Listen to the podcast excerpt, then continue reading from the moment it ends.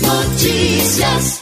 Na última quinta e sexta-feira foram realizados dois dias de ação social no bairro Vila Conceição João de Deus. A ação, que é fruto de uma parceria da vereadora Fátima Araújo com o Instituto Solidariedade e Ação, foi realizada na sede do Instituto, que fica localizado na rua 12 de julho, número 32, bairro Vila Conceição João de Deus. Atendimentos com profissionais da visão, emissão de carteiras de trabalho, cadastro para empregos, jovem aprendiz, oficinas de economia solidária e cursos de reciclagem foram realizados gratuitamente para a comunidade. Durante os dois dias foram emitidas aproximadamente 100 carteiras de trabalho. 300 pessoas foram ingressadas no Sistema Nacional de Empregos, o Cine, para o programa Jovem Aprendiz e Cadastro de Empregos. 80 alunos participaram do curso de artesanato e aproximadamente 120 pessoas foram atendidas pelos profissionais da visão. Ao todo, a ação beneficiou cerca de 600 pessoas da região. Para mais informações, acesse o portal g7ma.com.